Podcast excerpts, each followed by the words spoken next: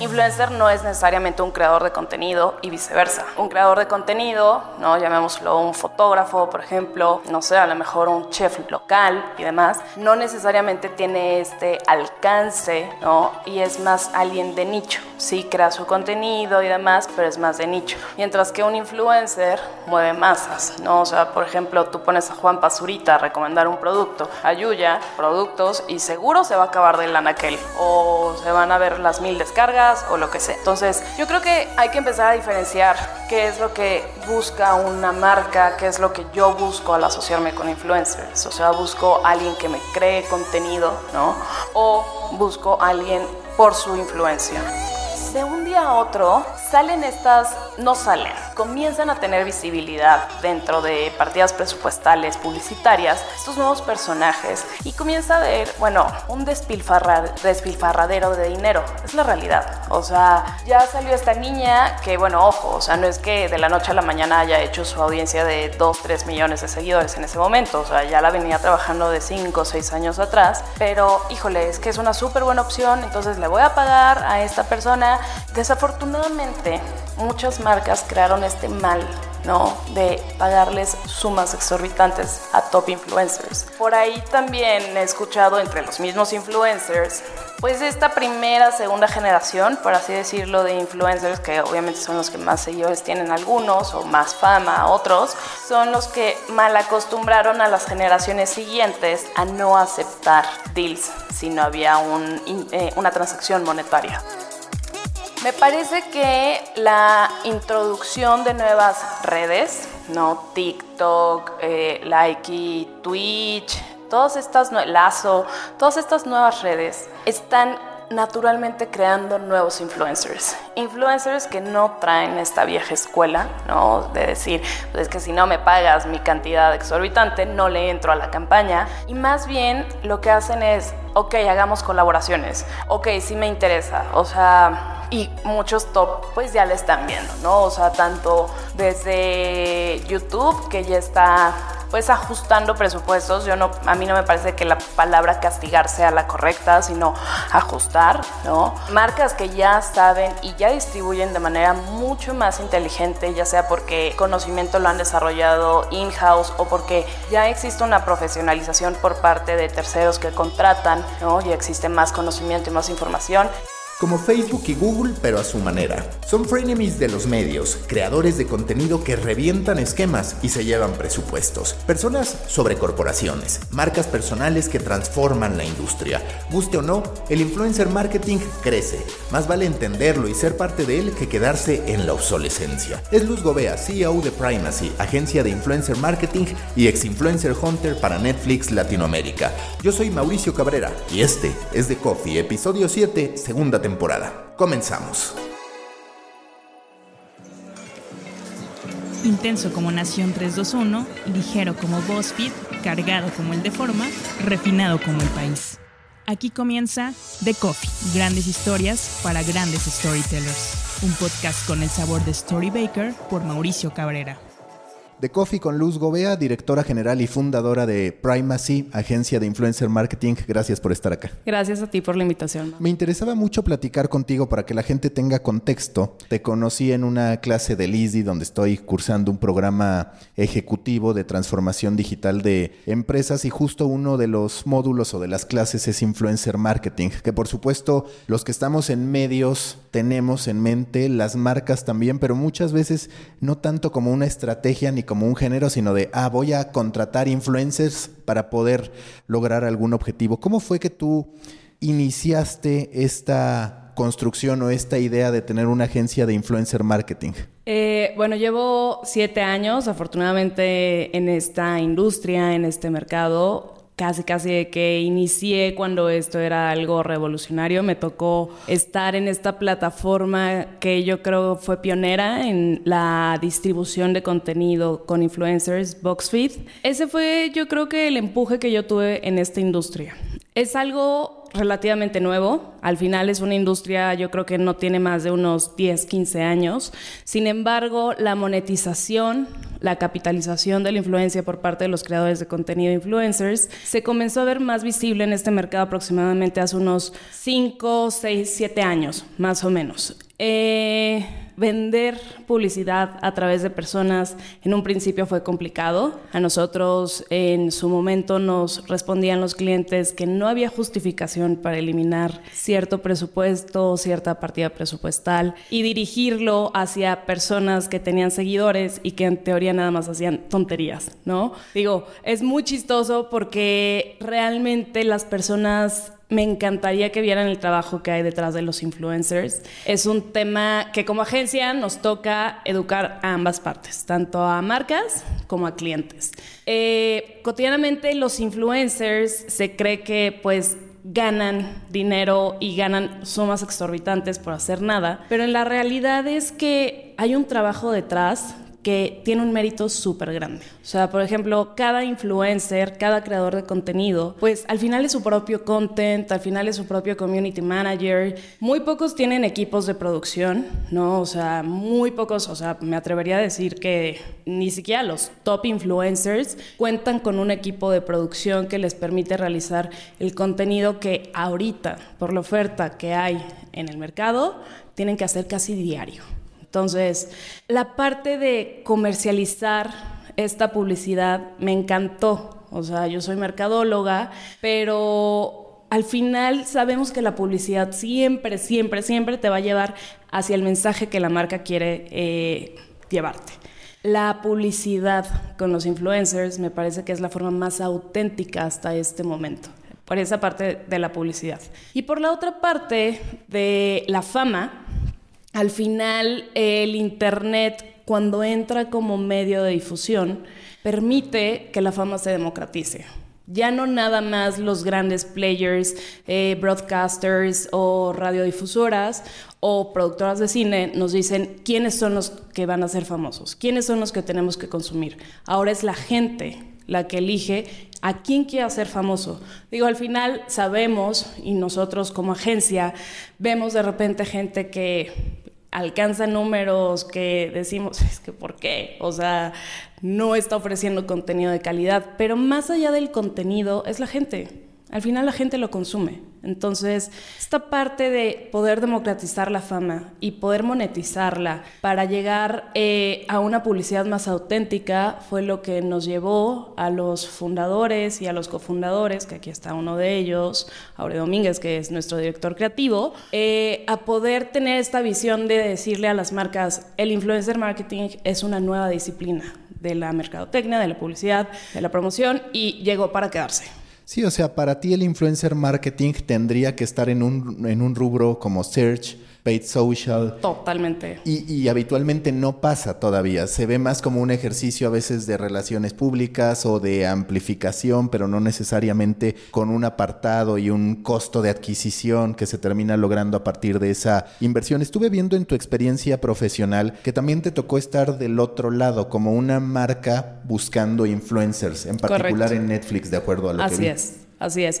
Fui la primera influencer hunter en Circus, Circus agencia de publicidad que tiene eh, social, bueno, parte de social en México, Latinoamérica, de Netflix, y me tocó pues justamente cazar o reclutar a estos influencers. Y es súper interesante, es súper interesante. Ahí es cuando yo me di cuenta, por ejemplo, la parte que no puede vivir influencer marketing separado de PR. O sea, tiene que ser algo en conjunto, tienen que ser estrategias que eh, concluyan en una sinergia.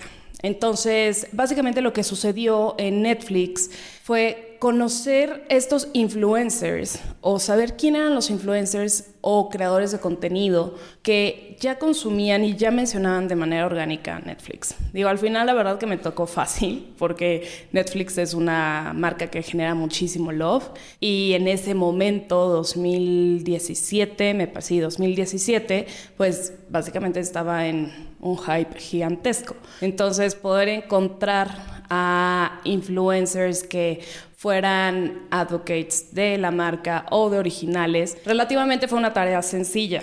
Lo que era difícil, ¿no? Era si compartían los valores de Netflix. O sea, ahí es también donde las marcas se tienen que dar cuenta que no solamente porque me mencionen de manera orgánica, que no solamente porque es el influencer de moda, que no porque es el influencer con mayor número de seguidores, es precisamente o necesariamente el influencer con el que quiero asociar mi marca. O sea, evidentemente dentro de todo este eh, listening que corría, naturalmente encontraba a perfiles pues con contenido polémico, sexista, fans de Netflix. Y pues al final es, no puedo escogerte, no te voy a sumar a mi campaña porque no compartes los valores y tampoco es a la audiencia a la que yo quiero llegar.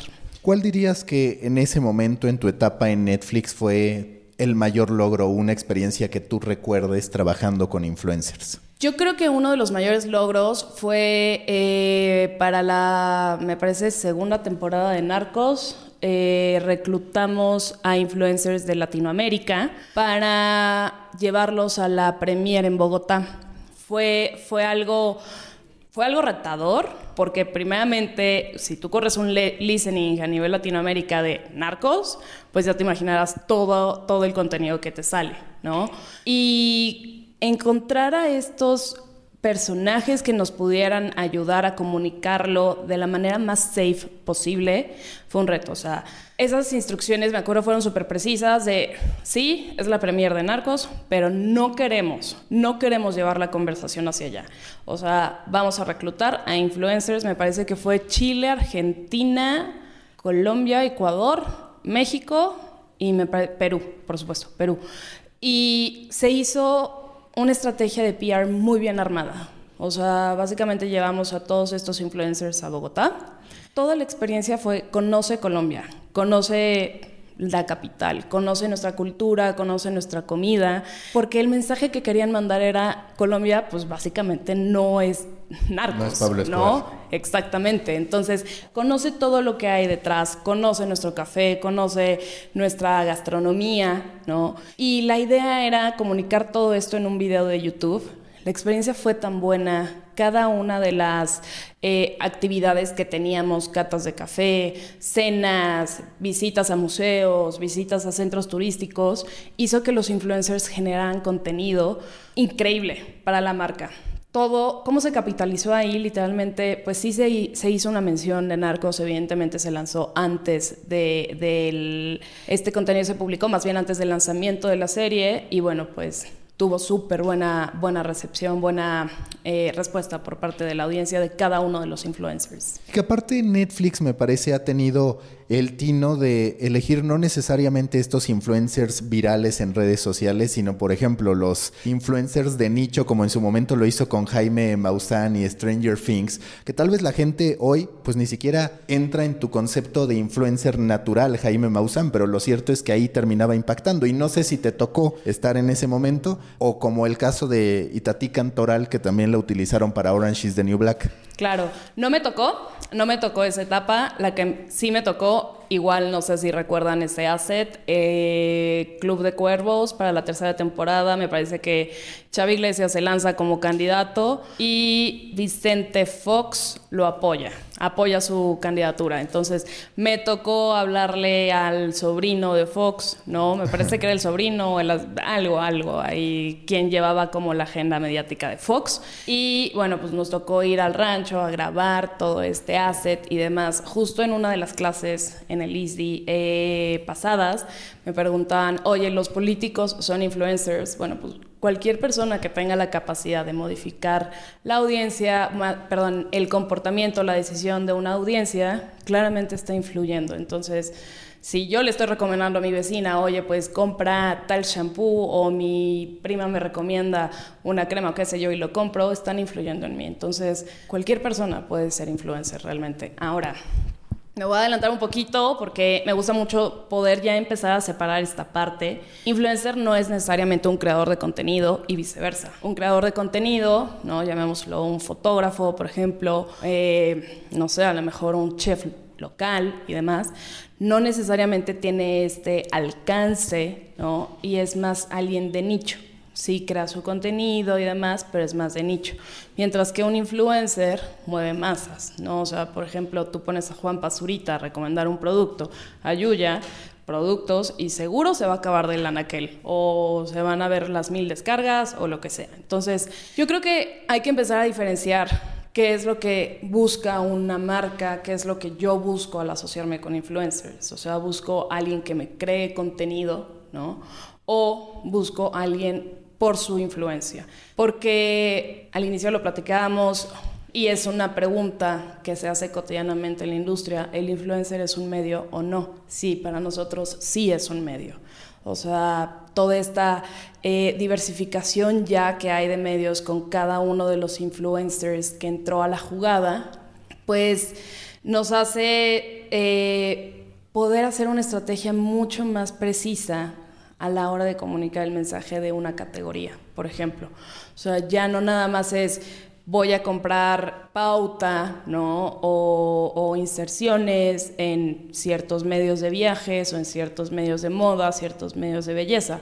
Ya no, ya tengo más opciones para distribuir mi partida presupuestal, no solamente en estos medios, sino en estas personas que sí, son personas, pero al final fungen como medios porque tienen una audiencia. Y en tu experiencia los ves juntos o separados, porque a nivel medio de comunicación muchas veces expresas un deseo o ves una oportunidad de construir, por ejemplo, un branded content en alianza con un influencer. Pero cuando te das cuenta de los márgenes dices, pues tal vez no me conviene y terminan estando por separado. De un lado los influencers y del otro lado los medios. Son pocos los que han encontrado este modelo, hablando del medio de comunicación y de cómo se vende, de poder trabajar con los influencers.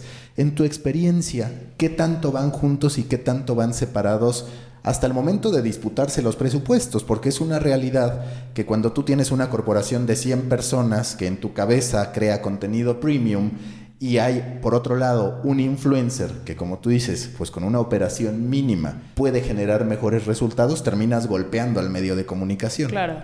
Yo creo que no es que vean juntos o separados, o sea, Va a depender mucho de la estrategia de comunicación del cliente. Pero bueno, en nuestra experiencia hemos visto que naturalmente si es algo más 360, funciona mejor, entrega mejores resultados.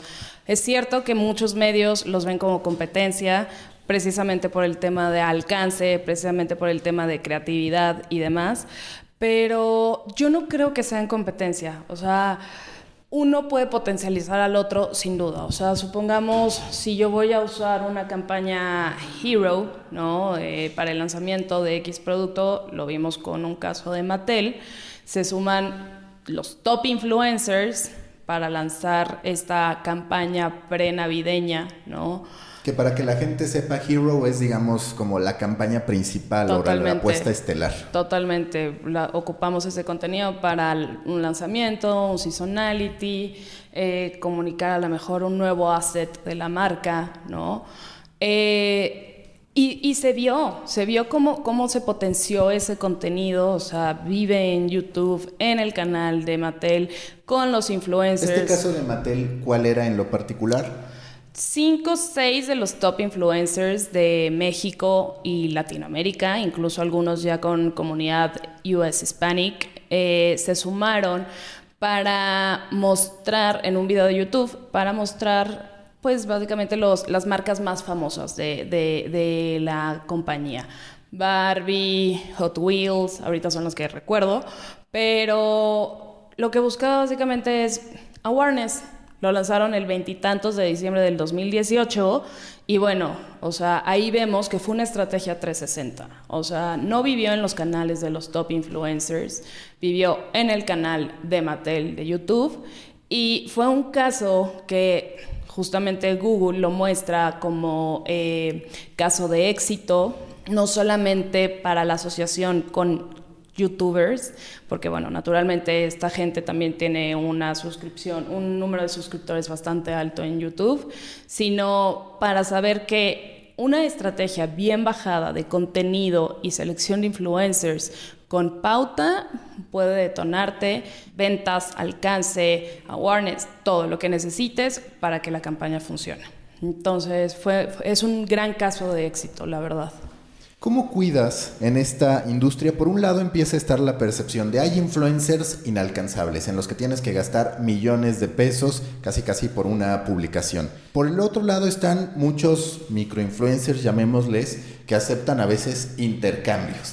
Yo estoy contento porque me dan producto que es casi siempre el principio de qué felicidad que me están dando ya mis tenis o mis chamarras y entonces no pido mucho más. ¿Tú cómo cuidas para que esta industria se valore en el punto correcto, ni en el exceso de pensar que un solo tweet debe valer cientos de miles de pesos, o sí, según la evaluación, ni tampoco en caer en que sea por intercambio que se rige esta industria. Claro, es súper interesante lo que comentas porque como, como, te comenté al principio, hace siete años yo eh, entré a esta industria, a esta nueva manera de hacer publicidad y en ese momento, naturalmente, los top influencers no estaban dentro del scope de, de las marcas. O sea, realmente era de, bueno, es gente que se, está teniendo un fan base día con día más alto, ¿no? Pero pues nada más, o sea, no era como esta imagen que hoy en día tenemos de casi casi celebridades, ¿no? Juan Pazurita, Yuya ya, ya pasó de ser un top influencer a ser una celebridad.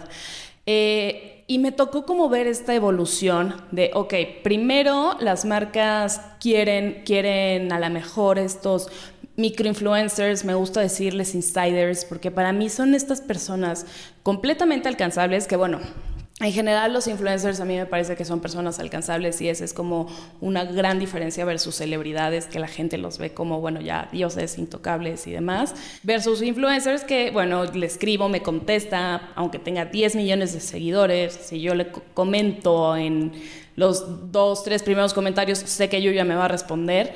Eh, y bueno, no teníamos como esta, esta imagen en ese momento, hace 7, 8 años, o sea, realmente no existía. Eh, y de un día a otro salen estas, no salen, comienzan a tener visibilidad dentro de partidas presupuestales, publicitarias, estos nuevos personajes. Y comienza a ver, bueno, un despilfarradero de dinero, es la realidad. O sea, ya salió esta niña que, bueno, ojo, o sea, no es que de la noche a la mañana haya hecho su audiencia de 2, 3 millones de seguidores en ese momento, o sea, ya la venía trabajando de 5 o 6 años atrás, pero híjole, es que es una súper buena opción, entonces le voy a pagar a esta persona y Desafortunadamente, muchas marcas crearon este mal, ¿no? De pagarles sumas exorbitantes a top influencers. Y por ahí también he escuchado entre los mismos influencers que pues esta primera, segunda generación, por así decirlo, de influencers, que obviamente son los que más seguidores tienen algunos o más fama otros, son los que mal acostumbraron a las generaciones siguientes a no aceptar deals si no había eh, una transacción monetaria. Me parece que la introducción de nuevas redes, ¿no? TikTok, eh, Likey, Twitch, todas estas, Lazo, todas estas nuevas redes están naturalmente creando nuevos influencers. Influencers que no traen esta vieja escuela, De decir, pues es que si no me pagas mi cantidad exorbitante, no le entro a la campaña. Y más bien lo que hacen es, ok, hagamos colaboraciones. Ok, sí me interesa. O sea, y muchos top pues ya le están viendo, ¿no? O sea, tanto desde YouTube, que ya está pues ajustando presupuestos. Yo no, a mí no me parece que la palabra castigar sea la correcta, sino ajustar, ¿no? Eh, marcas que ya saben y ya distribuyen de manera mucho más inteligente, ya sea porque el conocimiento lo han desarrollado in-house o porque ya existe una profesionalización por parte de terceros que contratan, ¿no? Ya existe más conocimiento y más información. Entonces, lo están viendo, están viendo estos top influencers que a lo mejor ya no son estas partidas presupuestales gigantescas a las que estaban acostumbrados. Y hay que decirlo, condiciones de pago que en realidad a cualquiera le pegan. O sea, son personas que no están acostumbradas y no van a entender a lo mejor cómo funciona una cadena de pagos, ¿sabes? Un proceso de pagos. Eh, condiciones de me pagas el 100% antes de hacer la campaña o no la hago, ¿no? Condiciones que realmente eh, pues le pagan a cualquiera y que al final ese costo cotidianamente siempre lo iba a tener, lo iba a terminar absorbiendo el cliente. Es por eso que campañas tan caras, ¿no? Y con pocos resultados asustaban a los clientes. Esto es muy caro, es muy difícil, es difícil trabajar con estos influencers, son unas divas, yo no quiero, no crean en el influencer marketing y bye. Porque muchos se equivocaron, no necesariamente agencias.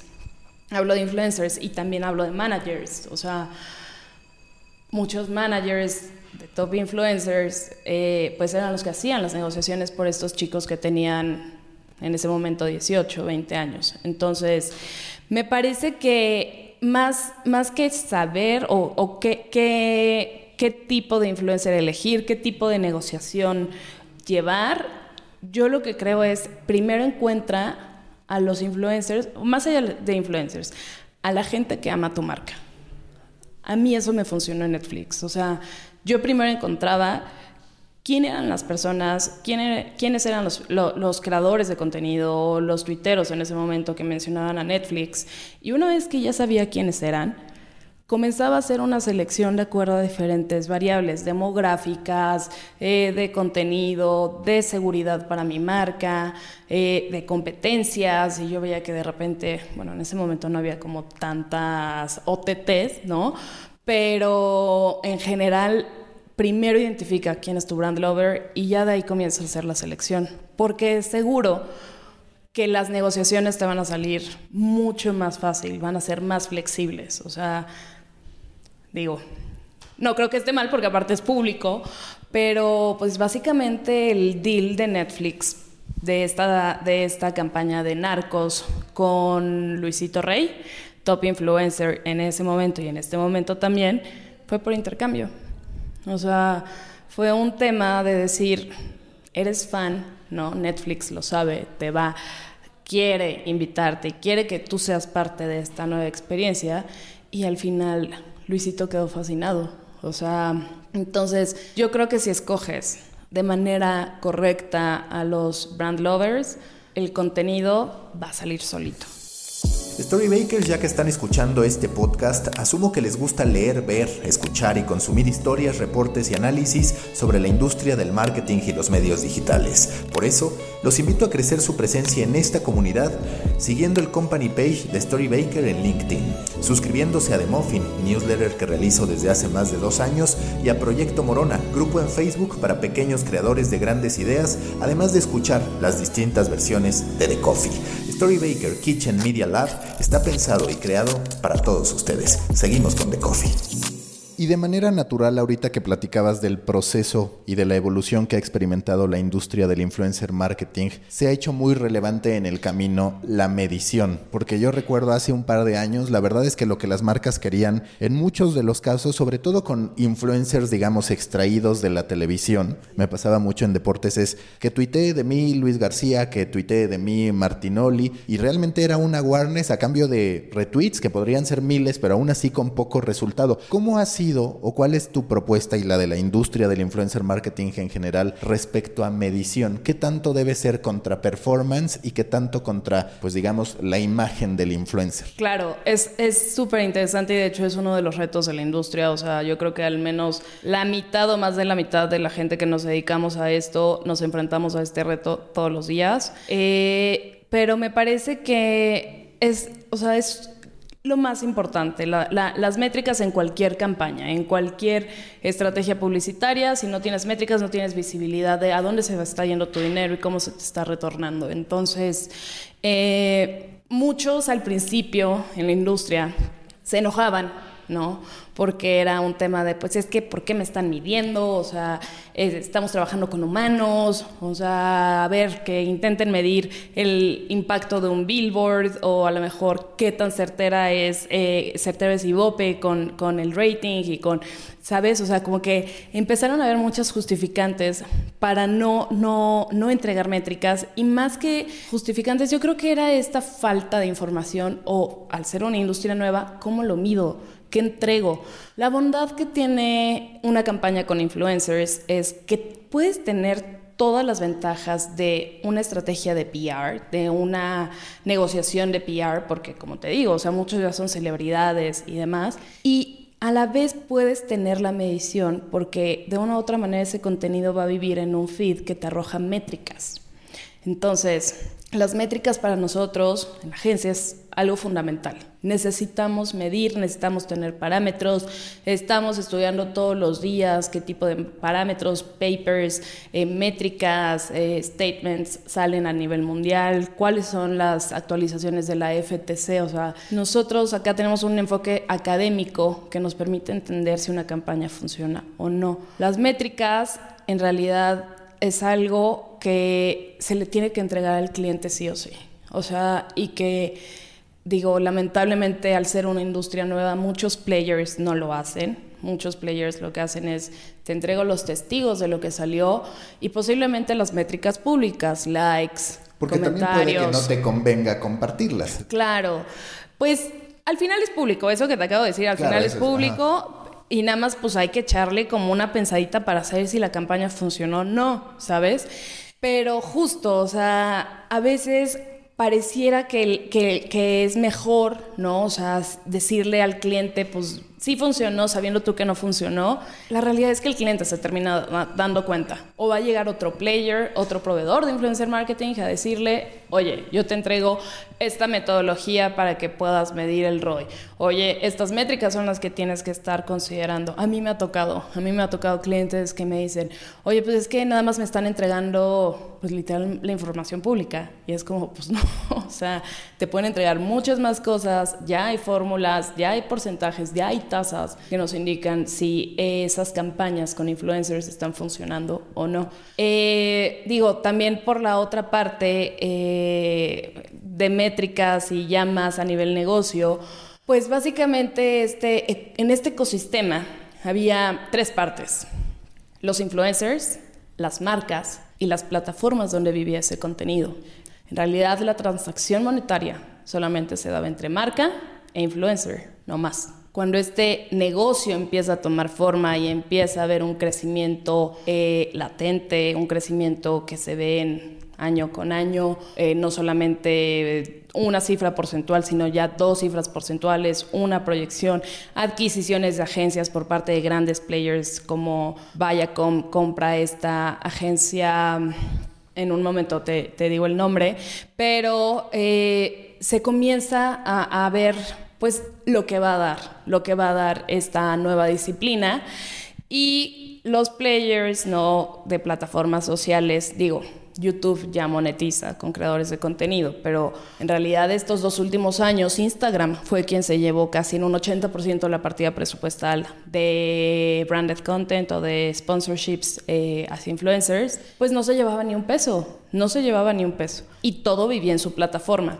Pues ¿qué es lo que hace? Saca este comunicado hace casi un año me parece. Ya llevaba un rato el anuncio de Instagram de voy a esconder los likes. Pues claro, porque Instagram dice, de esta lana que hay acá, yo quiero mi parte. Y agrega este nuevo feature a la plataforma que se llama Branded Ad Content, el que permite, uno, que tú puedas escoger de un hub de influencers. También Facebook eh, acaba de lanzar ya de manera oficial el hub de creadores de contenido que tiene. Y es una maravilla, ¿eh? Es una maravilla. O sea, tú entras a este hub, buscas los, los perfiles por ciertas variables demográficas, de intereses, de eh, afinidad con tu marca y demás, y te arroja en un listado todos este, estos creadores de contenido. Al final, a muy, muy a manera de marketplace, ¿no? Y de la mano de esto, esta nueva característica de Instagram, ¿para qué? Para poder tener un pedazo del pastel o sea, porque es una industria que está creciendo, es una industria que se está profesionalizando. En cuanto entra Facebook a la jugada, sabes que la industria en la que estás involucrado está segura. Ese es un hecho. Entonces, eh, métricas, pues ahora ya Instagram las va a dar.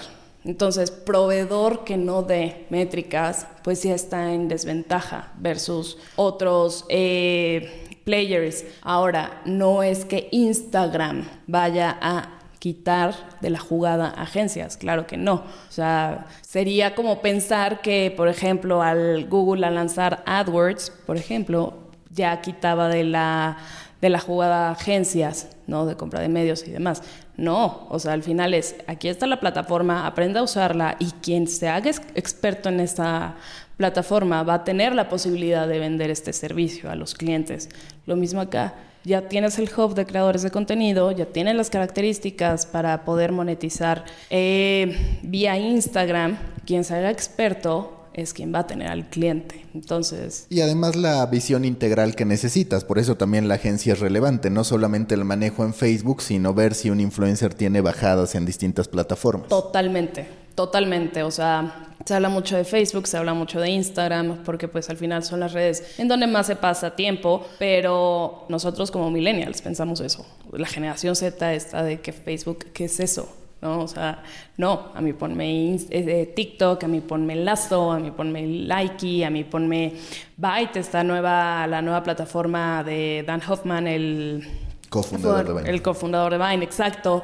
Entonces, eh, yo creo que esta parte de métricas es, es fundamental, es fundamental para mantenerte en la jugada. O sea, Mucha gente hace influencer marketing, muchos players hacen influencer marketing a manera de PR, que no está mal, no está mal porque conviven en el mismo ecosistema, relaciones públicas, eh, influencers, pero yo creo que la metodología es lo que tiene que cambiar. O sea, ya no es te mando un testigo y listo, ahí está, te publicó, es para empezar, ¿por qué escogiste a ese influencer? ¿No? O sea, dame la justificación. La demografía corresponde a la audiencia a la que yo quiero llegar, los intereses corresponden a, la audiencia a la que yo quiero llegar. ¿Ha colaborado no ha colaborado con marcas de mi competencia? Sí, sí, ¿por qué? ¿Lo hace a manera de review o lo hace a manera de consumo? ¿Lo hace a manera, a manera de recomendación? Toda esta parte también obviamente de brand safety, ¿no? O sea, no solamente con qué otras marcas colabora, sino que dice, que hace. Al final, digo, de verdad, yo estoy muy enamorada del influencer marketing. A mí me encanta, pero trabajamos con humanos y hay variables que no podemos controlar. O sea, no hay manera en la que tú le digas a un influencer qué hacer 24/7, ¿no?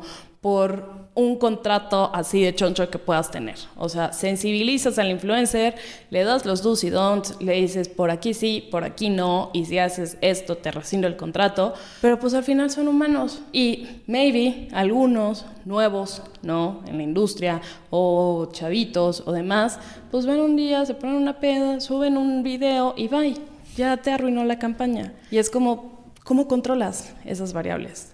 haces tu chamba sensibilizando a estos influencers, pero este, hijo, le voy a activar campaña, hay que estar monitoreando, hay que ver lo que sube día a día. La campaña dura tres meses, pues los tres meses me he hecho viendo el contenido diario de lo que sube el influencer. Entonces, eh, pues sí, o sea, al final trabajamos con humanos. Ahorita hablabas de las distintas generaciones de influencers. Para ti, ¿cuántas hay? Yo veo la de YouTube, primera etapa, con, por ejemplo, un Wherever Tomorrow, como para dar ciertos ejemplos. Una segunda etapa que podría ser la actual, o posiblemente tú veas más con un Lon Rot y personajes por el estilo. La de TikTok, que podría ser una tercera, con Instagram presentando otro tipo de, de influencers. ¿Tú cuántas generaciones ves? Híjole, yo creo que va muy, muy de lo que, de lo que mencionas tú pero yo a YouTube no le pondría una generación, yo le pondría como unas tres. O sea, me parece que los creadores de contenido nativos surgieron en YouTube. Y surgieron, wherever es como, me parece, la tercera, segunda generación. O sea, hay mucho antes. Tato, este, Sandy Cohen me parece que es como de la segunda también, pero son creadores de verdad que, bueno, pues al final es información pública, todo está en YouTube, tú ves los primeros videos y dices, hijo, de repente sí me da hasta cringe verlos. o sea, porque es como todo mal grabado, el eco, el, el back, o sea, pero eso, esa autenticidad es lo que hizo que la gente se conectara ellos. Evidentemente, conforme fueron avanzando estos influencers, se fueron adaptando a las exigencias del público, porque no es que ellos hayan creado un nuevo contenido así de que no, sí, mi green screen y me veo increíble. No, no, no. O sea, la gente le va exigiendo a los creadores de contenido. O sea, por eso cuando me dicen, no, es que los influencers no hacen nada, que no sé qué, o sea, afortunado, desafortunadamente tengo muchos amigos eh, en el medio, tanto parte agencias, tanto parte startups, plataformas y también parte influencers, que a veces yo veo todo, todo el trabajo que hay detrás de la creación de un video que uno dice, es que cómo puede ver la generación actual esos videos, ¿no? Y es un trabajo gigantesco detrás. Entonces, ¿cómo llegan a eso? Por las exigencias de la audiencia. O sea, ¿por qué no ha subido video? Sube más videos, ya quiero tres videos a la semana. Oye, este, ahora hazme un tutorial DIY, ahora hazme esto. Fíjate que en China está esta tendencia, ¿por qué no haces esto? Quiero ahora tal. O sea, ¿y qué es lo que hacen los influencers? Pues estar, estar, estar dándole a la comunidad, dándole a su audiencia lo que piden, porque saben la oferta que hay de contenido y que se atrasan una vez, no suben un video y la audiencia castiga. Y castiga, me suscribo, dejo este, de dar like, ya no reacciono a tu contenido, bye. Y bueno, pues al final por ahí leí que la nueva moneda pues son los likes. No me encanta, ¿no? Porque pues es algo que ya se puede comprar en cualquier app ¿no? Este, de granjas en Rusia, India y todo eso, pero al final me parece que sí, el love que genera el contenido es lo que da vida a toda este engrane de industria que se llama influencer marketing. Uno de los grandes desafíos cuando eres una marca personal es lo que tú dices, pues estás limitado al ser humano si tú anuncias Coca-Cola durante dos años, Pepsi tal vez no te va a querer anunciar al mes siguiente, o sí, si se trata de una estrategia como de mostrar que te lo ganaron. Pero tú cómo haces para graduar eso, porque me pasó, y no sé si catalogarlo influencer o celebridad, porque viene de televisión con el chef Oropesa, que en su momento él decía, pues es que ya firmé con Tuni, salí en todos lados, y eso me cierra ya no solamente con una marca, sino puede que con todo un grupo. Claro, yo creo que... Eh, lo que hay que diferenciar es yo como marca lo que quiero de estas personalidades, estos creadores de contenido, estos influencers. Los quiero como embajadores, quiero poner su cara todas las, las redes y demás, o en todos los este, espectaculares, o cualquier formato que se te ocurra de out of home, tele, cine, lo que sea, o porque una cosa es la imagen, ¿no? Al final, este comercial de Lala, que, que, usó a Chris Evans como imagen, salió en octubre, me parece, del año pasado, pues no es que quieras la audiencia, no es que quieras la validación, pues ¿qué es lo que quieres? Es la imagen, ¿no? Entonces, si tú quieres eso, me parece que los acuerdos comerciales deben de ser bastante estrictos, ¿no? De, ok, si yo, Lala, te voy a firmar, maybe en toda la región, ¿no? Pues no vas a hacer como no sé, otro ad con Alpura o qué sé yo, otra marca de leche de Latinoamérica. Pero si realmente lo que tú quieres es que estos influencers y micro, a mí me gusta mucho, mucho el tema de micro, ahorita te voy a contar por qué, te apoyen, yo creo que podrías estar un poco abierto como marca si no son tus brand lovers, o sea, porque el brand lover ya, ya, te lo, ya lo tienes en la bolsa, o sea, ahí nada más hay que capitalizar, hay que invitarlo a eventos, hay que mandarle kits, hay que consentirlo para que te esté generando y generando y generando contenido. Pero si no lo son, ¿no? En el caso de tecnología y belleza, que es muy común, cómo surgen estas personalidades, pues con autoridad porque van recomendando diferentes marcas. Esta me funciona, esta no, esta sí, esta no. Yo creo que a lo mejor habría que ser más flexibles, ¿no? O sea, si lo que quieres es imagen y poner de embajador a esta persona, sí sé estricto con acuerdos eh, contractuales, pero si lo que tú quieres es mover la aguja en cuanto a decisión del consumidor, ya desde un tema más de influencia, puede ser más abierto, puede ser más abierto. O sea, a mí me han tocado marcas que me dicen, no me encanta que me pongan ¿no? en el ojo del huracán frente a otra marca de mi competencia, pero sé que soy mejor, ¿no? Y sé que si se hace, va a resultar increíble. Entonces, pues ahí tienes a la beauty blogger maquillándose de que de este lado me voy a maquillar con este maquillaje, de este otro lado con este y al final del día les cuento cómo me fue. Y pues sale ganando la marca, ¿no? De mi cliente. Entonces, son cosas que esa es la bondad de los influencers, más, o sea, celebridades tienen muchas, pero los influencers es sí te creo, o sea, sí te la creo, sí te creo que me estés recomendando esto porque llevas años haciendo reviews de productos. Llevas años diciéndome por qué funciona y por qué sí funciona, por qué no funciona, perdón. Entonces, yo creo que por ahí debería de ir. ¿Qué quiero? Y naturalmente exclusividad, ¿no? O sea, siempre protegerte con un contrato de exclusividad si es una embajaduría. ¿Qué es lo que quiero? ¿Qué es lo que quiero yo como marca?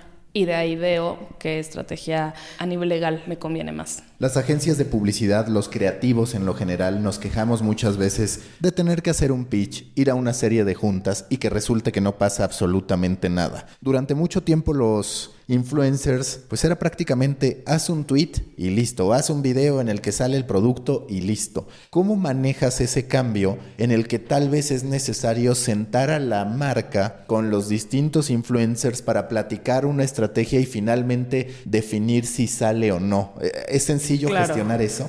Es sencillo porque nuevamente, o sea, como agencia buscamos siempre, siempre el mejor influencer para la marca.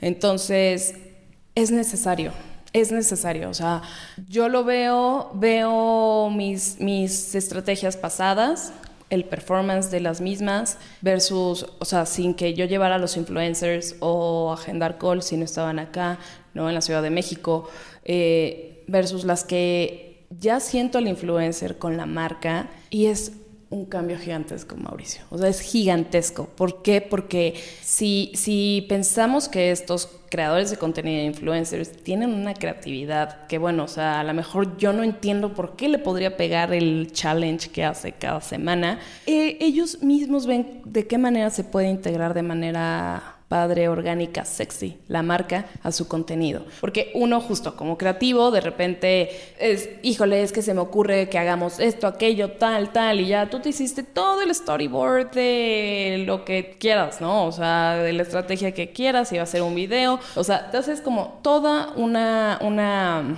estrategia en la cabeza y cuando llegas a platicarla con el influencer es, sí está padre, pero si le podemos agregar esto, estaría mejor, la potenciaría, sí está padre, pero qué tal que en lugar de hacerlo yo solo invito a mi amigo que también es influencer. Entonces, todo esa, o sea, todo ese aporte que dan los influencers es necesario que sea escuchado, porque al final va a ser mejor para la marca. Entonces, yo yo recomiendo que por muy micro que sea, platica con los influencers. Nosotros estamos a punto de lanzar una marca, una marca, una estrategia para una marca de belleza, es una startup mexicana, y me parece que son 7, 10 influencers. 7, 10 influencers, eh, no sé, no más de 50 mil seguidores cada uno.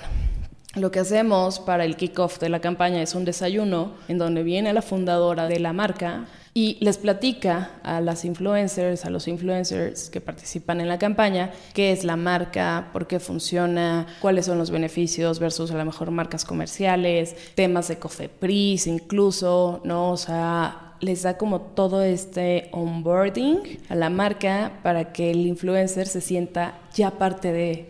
Entonces, me parece que es súper importante y es necesario siempre darle un espacio al influencer con la marca, ¿no? Para que pueda haber este peloteo y también este sentido de pertenencia. Storybakers, desde que estrené esta segunda temporada de The Coffee, he incrementado la publicación de contenidos en Instagram con lo mejor de cada uno de los episodios. Los invito a seguir a The Coffee Podcast en Instagram, The Coffee-podcast, y a compartir en Stories ese momento en que ustedes y todos los que participamos en The Coffee compartimos la pasión por lo que más nos gusta, contar historias. Sigan a The Coffee Podcast en Instagram, The Coffee-podcast. ¿Y tú cuál es tu trabajo? Digamos, llega una marca y te dice, yo tengo esta campaña y quiero trabajar con estos influencers. Tú desarrollas el concepto creativo que regiría el comportamiento de los influencers, lo construyes junto con los influencers o junto con la marca y ya después los incorporas porque seguramente hay distintos niveles de madurez por parte de las marcas a este respecto. Totalmente, totalmente. O sea, al final sí tenemos nuestras credenciales, nuestro speech armado, ¿no? Pero como bien dices, y al ser algo nuevo, cada cliente está en una etapa eh, de creer en esta parte de influencer marketing o de consumir. Entonces, eh, depende mucho, depende mucho. De verdad que si nosotros vemos que estamos en ceros, o sea, casi casi a manera de clase le explicamos qué es influencer marketing, por qué funciona, cómo se puede medir. Ya en una conversación, en un discurso mucho más sofisticado, básicamente hablamos de nuestros atributos, incluso a veces como nada más de las herramientas que usamos, ¿no? Parte de nuestra metodología y naturalmente las métricas que usamos. ¿Qué hacemos? hacemos influencer marketing en tres eh, pasos. El primero es la conceptualización. Esto se confunde mucho con, es que yo tengo mi agencia creativa, ¿no? Yo ya sé qué es el mensaje que yo quiero comunicar y pues eso es lo que va a salir en redes sociales y va a salir en tele y va a salir en X, Y, pauta digital y lo que sea. Sí, está bien, está bien. Pero ese mensaje necesita una adaptación porque al final el mensaje que la agencia creativa genera, a excepción de redes sociales, siempre va a ser unilateral, siempre va a ser unilateral, o sea, es como onda de yo quiero que me vean así. Punto. Redes sociales ya dependerá cómo cada marca maneje sus redes sociales, pero la parte de influencers es un lenguaje completamente diferente. O sea, no es subir un banner, ponerle ciertos este, clics o impresiones en el ad server o mandar ciertas inserciones a X revista. No, o sea, es cómo este humano va a recomendar tu marca. Entonces, nosotros tomamos este concepto creativo, lo peloteamos y vemos en qué tácticas, cómo lo va a comunicar, ¿no? O sea, en qué formatos. Quiero nada más fotos. No, o sea, digo, no sé si sepas del caso de Hershey's. Ok. Básicamente estos influencers, un breve recap, hacen su foto, ¿no? En, en este con gente que según ellos pues estaba en condiciones menores a ellos o menos privilegiados por así decirlo y bueno pues básicamente la campaña fue catalogada como clasista porque lo que se hizo fue subir un brief a una plataforma y listo. Un brief, ¿no? O sea, por muy largo que sea, es una hoja, ¿no? En una hoja, en tres párrafos, es muy difícil, es muy difícil explicarle a un influencer qué es lo que quieres comunicar. Por eso, regresando a la parte anterior, es importante que el influencer se comunique también con la marca para saber hacia dónde va el mensaje. Entonces, es necesario adaptar al lenguaje influencer, que es, aunque suene raro, chistoso, es como lo decimos acá. Ya sabemos qué es lo que ven los influencers, cómo lo entienden, cómo piensan, ¿por qué? Porque los conocemos, sabemos quiénes son, sabemos qué consumen, sabemos qué tipo de negociaciones les gustan. Entonces, es importante adaptar este mensaje ¿no? a la comunicación de los influencers. Ya que tenemos esto, y definimos, por supuesto, a la par la audiencia, esa, bueno, naturalmente nos la da la marca. Ya que tenemos estas dos cosas en la conceptualización, el mensaje y la audiencia, pasamos a la selección. Es el error más común actualmente.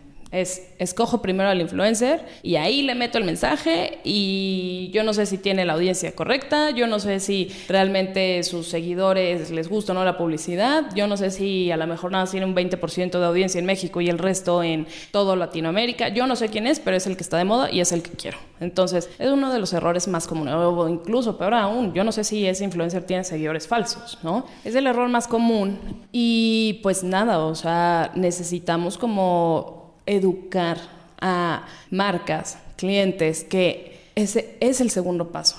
Y este paso es el decisivo para saber si tu, si tu marca o estrategia va a funcionar o no.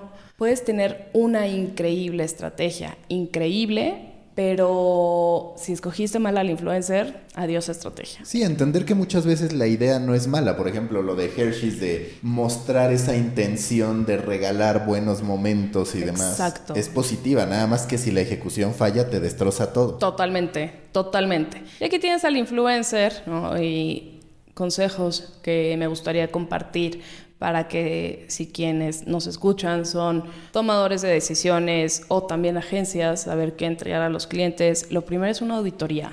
O sea, es la radiografía de la audiencia del influencer. No del influencer, porque muchas veces nos toca, quiero un influencer de entre 15 y 28 años, perdón, 15 y 18 años y quiero, no sé, que sea hombre, tal, tal, tal. Ok, eso como influencer. Y como audiencia, ah, no, no. O sea, es que a quién le vas a dar tu mensaje. O sea, porque al final ese mensaje es para una audiencia. ¿Cuál es tu audiencia? No, es que nada más quiero que sea así, el influencer. Un niño de entre 15. Y entonces esas son las cosas que dices. O sea, por eso marcas creen que no funciona el influencer marketing. Demográficos, lo primero, saber de dónde es la audiencia del influencer. Fake following. Ahorita hay prácticas, digo, como te decía, o sea, si Instagram ya se sumó a este eh, mercado porque sabe que hay dinero, pues naturalmente los influencers también saben que hay dinero, entonces van a hacer cuanta práctica se les ocurra, ¿no? cuanta trampa se les ocurra para poder aumentar seguidores y aumentar de engagement. Entonces, ¿son, reales sus seguidores o no? ¿Son reales sus likes? ¿Es real su engagement o no? Ya que tienes esa parte, ya puedes saber más o menos qué tipo de proyección en cuanto a números, KPIs te puede dar ese influencer. Y por supuesto, saber con qué otras marcas ha colaborado, de qué manera hace la inserción de publicidad, porque a lo mejor sí que padre, yo ya vi a este influencer en un storytelling increíble para comunicar el concurso de, qué sé yo, la pintura o el color del año. Y resulta que este influencer nunca sale en sus stories y no habla. ¿Por qué? Porque no le gusta y es su privacidad, ¿no? Me ha tocado, es que, pues, perdón Luz, pero yo no salgo en mis stories porque, pues, no me gusta. O sea, a mí no me gusta el selfie shot y a mí no me gusta hacer la cara. O sea, yo te subo fotos de eh, los eh, hoteles a donde voy, ¿no? O sea, a lo mejor diseño de interiores, tal, tal, tal, pero yo hostear, este, platicar, storytelling y eso, no. Entonces, hay que conocer bien, hay que conocer bien qué es o, o cuál es el fuerte de los influencers a los que vamos a contemplar para nuestra campaña. Y por supuesto, la ejecución. Como bien dices, una mala ejecución, híjole, es catastrófica, ¿no? O sea, hay que entregar bien la información al influencer y dentro de la ejecución naturalmente es peloteo con las marcas directas, ¿no? O sea, aportes, que sí, que no, do's y don'ts, lineamientos de comunicación, cuáles son las cuentas originales si se va a robar, ¿no? Las cuentas oficiales, eh, qué hashtags, o sea, toda esta parte de comunicación ya que va a, a consolidarse en el mensaje del influencer se tiene que bajar súper bien. Y de ahí, pues lo que te decía, el monitoreo. O sea, la chamba no acaba de que, ay, perfecto, ya publicó, ya, bye. No, o sea, dame tus métricas y listo. Es pues durante cuánto tiempo dura la campaña es el tiempo que yo voy a estar monitoreando, ¿no? O sea, lo mismo. ¿Qué pasa si de repente es el mundial, yo soy una marca de celulares, mando un influencer y este top influencer cuando gana Alemania versus México se vuelve loco y se quiere casi casi coger a la bandera de Alemania, ¿no? Entonces, ¿qué hago? Pues va y lo bajo de mi campaña, rescindo contrato y va y, o sea, yo me lavo las manos como marca, pero ¿cómo se hace eso con un monitoreo? Si no monitoreas a estas personas, no sabes, no sabes con quién te estás asociando. Hay opiniones divididas respecto a los microinfluencers. Yo estoy contigo respecto a su valor o insiders como les llamas. De hecho, me parece que ahora en podcasting se está viendo mucho ese boom donde, por ejemplo, yo hablo de medios, empiezo a hacer una comunidad, derivo en hacer grupos, en hacer comunidades, en organizar eventos y ahí hay otro tipo también de negocio y de valor. Pero también hay quienes no son tan propensos a creer en los microinfluencers o insiders. ¿Por qué tú sí crees? Me parece que es mucho más eh, auténtico. Mira, a mí el alcance me encanta, me encanta, o sea, evidentemente y al final es lo que siempre va a haber un cliente, el número, ¿no? O sea, quiero saber cuánto vendí, quiero saber cuántas impresiones tengo y pues más grande es el número, más feliz va a quedar el cliente muchas veces.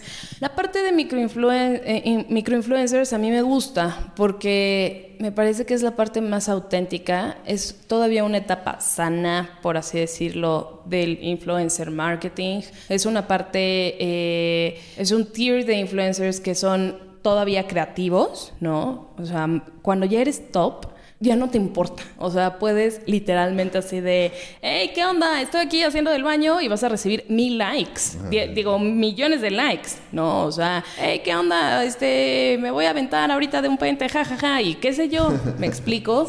Y toda la gente se va a volver loca porque el fanbase de verdad de los top influencers aman, los ven ya también como dioses. La curaduría de contenido de los top no es buena. Y ese es un hecho. Muy pocos top todavía se, se, preocupan por qué mostrar, por seguir una línea editorial. Mientras que los microinfluencers, pues no están en este nivel. Muchos, de hecho, tienen pues otra actividad, un trabajo, ¿no? Y esto pues lo hacen de que por pasión o, o entretenimiento y le echan ganas. Le echan muchas ganas, es como onda de, no, pues no quedó bien la foto, voy a hacerla mejor, o sabes qué, me voy a ir de vacaciones, pero me voy a llevar mi cámara, voy a grabar todo lo que pueda. O sea, no sé, es como un, un, cuidado del contenido mucho mayor versus los top y versus los nano, porque los nano, pues al no vivir de esto, es, pues subes lo que quieras y tampoco tienes una línea editorial. Entonces, para mí lo primero es la línea editorial, ¿no? O sea, si tú como marca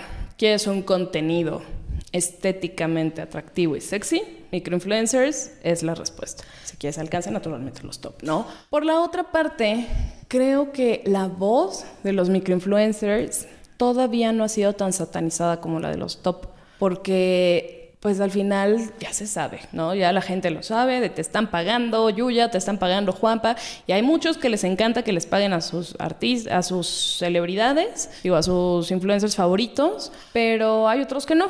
¿No? Entonces cuando recomiendan una marca, ahí viene el hate, ahí viene el love y todo. Los microinfluencers tienen todavía esta autenticidad en la recomendación y muchos realmente lo hacen pues de manera orgánica ya pocos top influencers van a dejar que se vean marcas en sus contenidos. O sea, por muy soy water que sean y demás, va a ser así como, ay, no, ya la marca y así.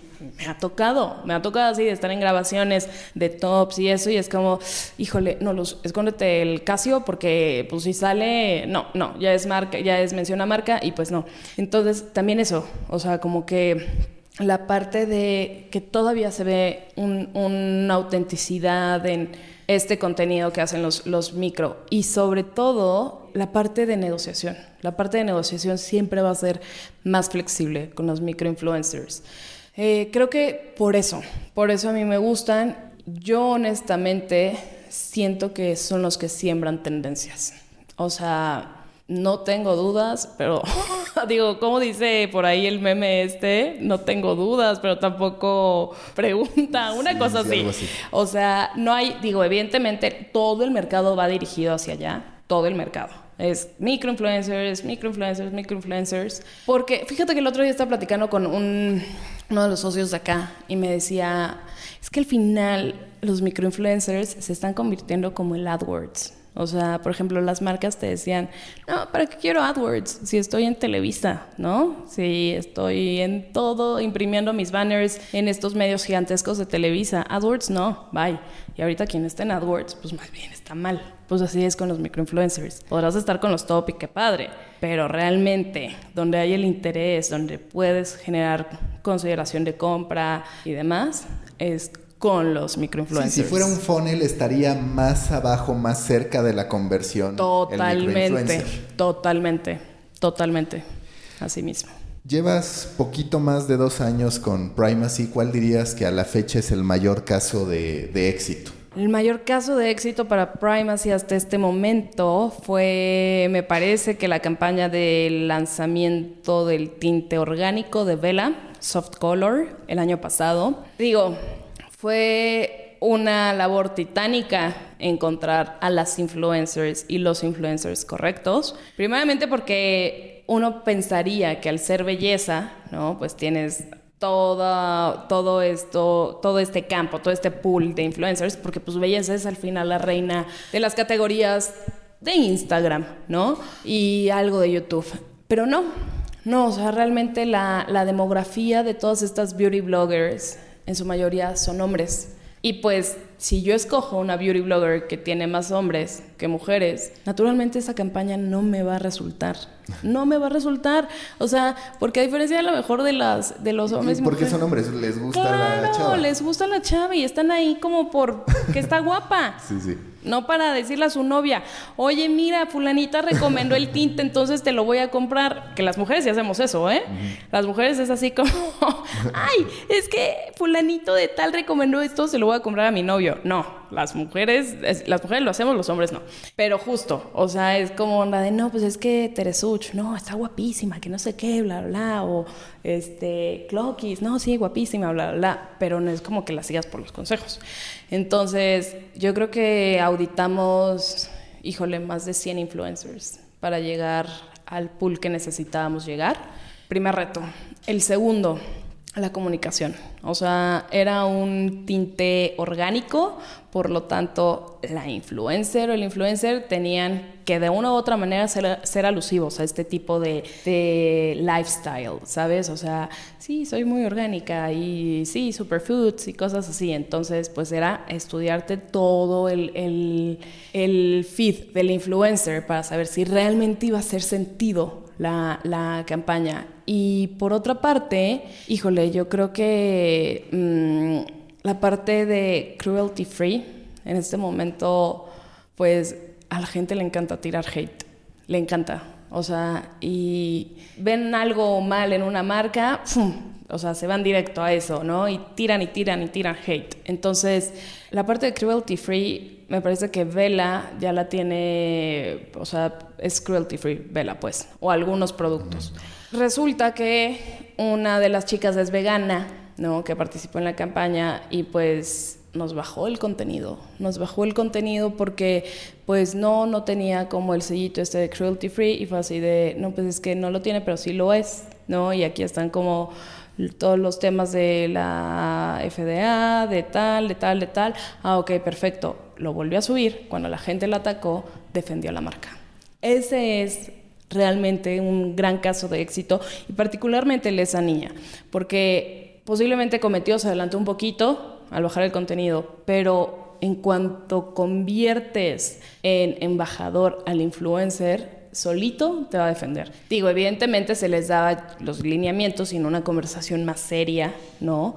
Como esa, pues es, trata de redirigir toda esa conversación hacia este link donde están las este, preguntas y respuestas y listo. Pero me parece que ese caso fue un, un caso, nos enseñó muchísimo como agencia y nos enseñó mucho cómo, cómo, cómo está el tema de audiencia en cuanto a belleza, ¿no? TikTok, porque otra vez ahí también hay una disputa. Yo estoy del lado de los que piensa que sí se va a quedar, que sí va a ser fuerte, que esta vez Facebook no va a tener el as bajo la manga, porque desde mi perspectiva Lazo no está cumpliendo el objetivo, ni siquiera pagándole a creadores de contenido por estar ahí. Pero TikTok se va a quedar o va a ser como algo que se enciende y se apaga como Snapchat, que es cierto que en Estados Unidos sigue, pero que sí en México no logró penetrar. Para mí se queda. O sea, honestamente yo veo a TikTok como una red bastante fuerte, cubrió necesidades y le habló a una generación que Facebook ni Instagram ni YouTube les estaba hablando, ¿no? Esta nueva generación que pues básicamente le vale. O sea, no pretenden ser perfectos, no les gusta la fotito posada, no les gusta el, ay, sí, estoy aquí con mi orange milk frappuccino, ¿sabes? O sea, como toda esta parte de Instagram superficial, que es la realidad, ¿no? O sea, al final Instagram es la red en la que tú muestras la vida que quisieras tener, ¿no? Eh, no, TikTok no. O sea, y de hecho, TikTok, mientras más seas ridículo, mientras más cringe des, mientras más osos hagas, mejor te va a ir. E incluso a veces ves las casas que pues no están cuidadas del ángulo, la superlocación, ¿no? Que sí, dices, no. pues. Entonces, yo creo que TikTok resuelve muchas necesidades de la audiencia Z, ¿no? O sea, yo creo que la primera parte es tengo mi propia red. Existe este sentido de pertenencia porque claro, o sea, nos preguntas a los millennials, ¿no? O sea, ¿cómo recuerdas a Facebook? Ya hice Facebook y hasta un día como hoy, hace 10 años, voy hace 10 años abrí mi Facebook. Entonces, como que tienes este eh, vínculo emocional con Facebook, ¿no? Con Instagram ya fue como más de adaptación y, ok, a ver, ya, ya lo entendí, ok, listo, perfecto, y ya, después historias, perfecto.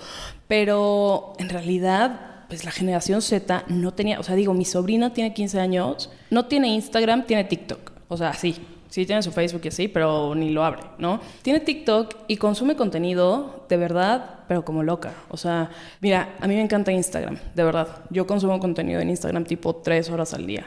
TikTok me pongo el límite de una, porque si no, me voy a dos, tres, cuatro, una, una vez me la pasé seis horas viendo TikTok. O sea, de verdad, porque la gente es súper creativa, se muestra realmente como es, o sea, es una red auténtica.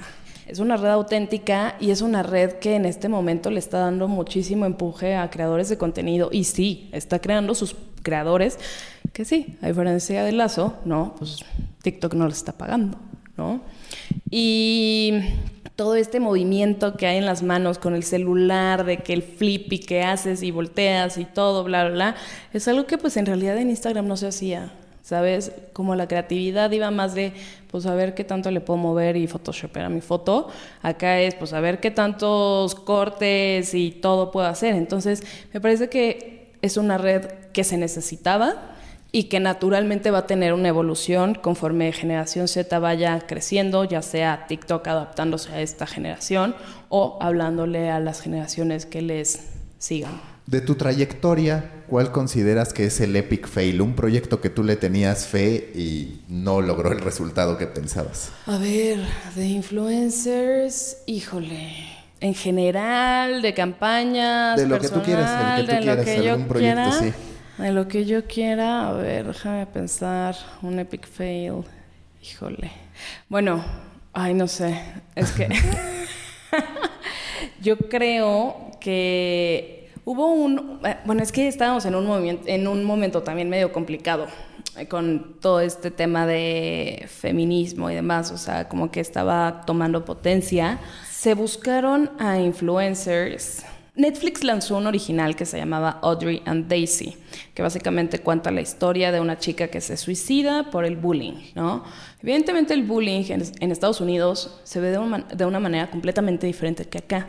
¿no? O sea, hay muchas más medidas que protegen a, alumnos de bullying en Estados Unidos que acá. Entonces, partiendo de ahí, o sea, no era un original que realmente iba a tener, pues yo creo que la respuesta que se esperaba, ¿no? Eh, era un tema local, o sea, era un tema en ese momento mucho más local y demás. Entonces se pidió que se mapearan influencers feministas y que naturalmente pues hablaran de bullying, ¿no? O sea, onda de pues principalmente feministas, ¿no? Muchas, muchas siendo, o sea, lleno de, siempre me he presentado, hola, soy Luz de Circus y soy influencer hunter para Netflix, demás, muchas me cerraron la puerta, me dijeron así como, no, no me interesa, no me interesa asociarme con ustedes, o sea, ustedes me entienden este tema, y me parece que también ellas en su, en, o sea, en su figura, ¿no?, de autoridad de este tema, tenían todo el derecho y a lo mejor la manera en la que se abordaba este tema no les parecía a ellas. Entonces, muchos me cerraron la puerta, muchas, no nada más de acá, de Argentina, otras sí, ¿no? De que no, sí, fascinadas y, y demás, pero fue así como, no, y cómo buscan feministas. Entonces, yo creo que se, se tocaron fibras que no se debieron de haber tocado.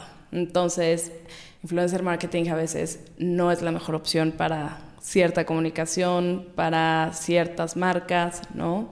O sea, era Netflix, pero igual no. De tu emprendimiento, de tu vida en lo general, de tu vida creativa, profesional, si tuvieras que dar un consejo a las personas, ¿cuál sería? Solo uno. Híjole, sean perseverantes.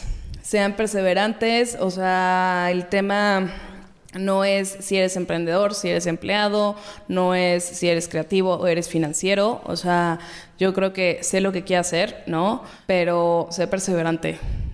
la paciencia, neta, da muy buenas recompensas.